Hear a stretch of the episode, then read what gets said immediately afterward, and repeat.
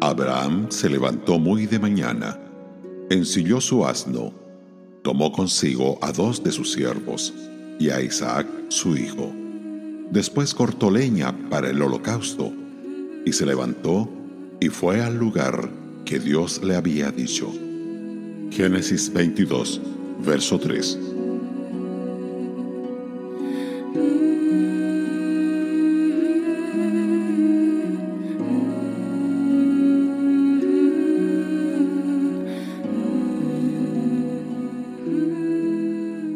La fe debe ser una de las cualidades que distingue al siervo del Señor.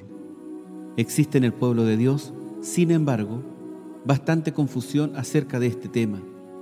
Para muchos, la fe no es más que un deseo de que las cosas salgan bien, es la esperanza de que las circunstancias se resuelvan favorablemente y que las dificultades no nos afecten demasiado.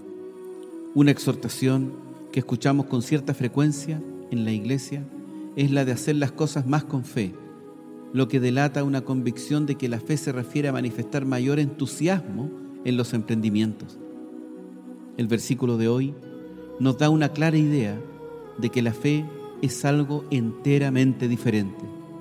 Las instrucciones de Dios que llamaban a Abraham a ofrecer en sacrificio a su único hijo Isaac, ubicaban al patriarca en el centro de lo que podría ser una profunda crisis personal la noche posterior a estas instrucciones debe haber sido una interminable agonía. Mientras Abraham luchaba con las reacciones naturales a tamaña petición, ¿cómo podía este gran Dios pedirle el hijo que tantos años había esperado, que él mismo había prometido? Sin embargo, Abraham no permitió que sus emociones fueran el factor decisivo en su comportamiento. Entendía que el siervo de Dios es llamado a la obediencia, aun cuando no entiende lo que el Señor está haciendo ni el porqué de las circunstancias en las cuales se encuentra. Es, ante todo, en las palabras del apóstol Pablo, un esclavo de la obediencia. Note la abundancia de verbos en el versículo de hoy. Se levantó, preparó, tomó, cortó, salió y fue. Sin importar la magnitud de su angustia, el Padre de la Fe comenzó muy de mañana con los pasos necesarios para hacer lo que se le había mandado, mostrando de esta manera lo que es la esencia de la fe.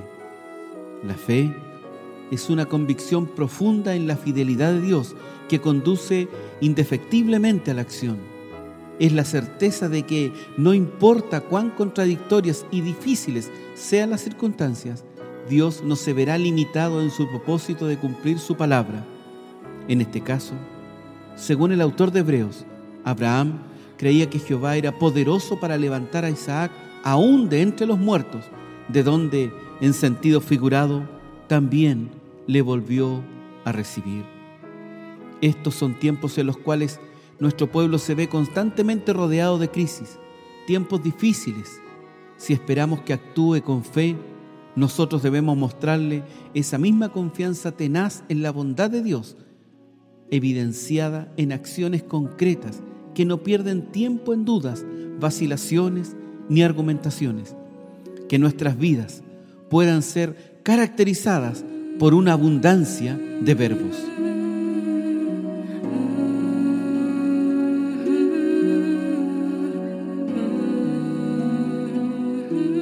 Radio Gracia y Paz acompañándote cada día.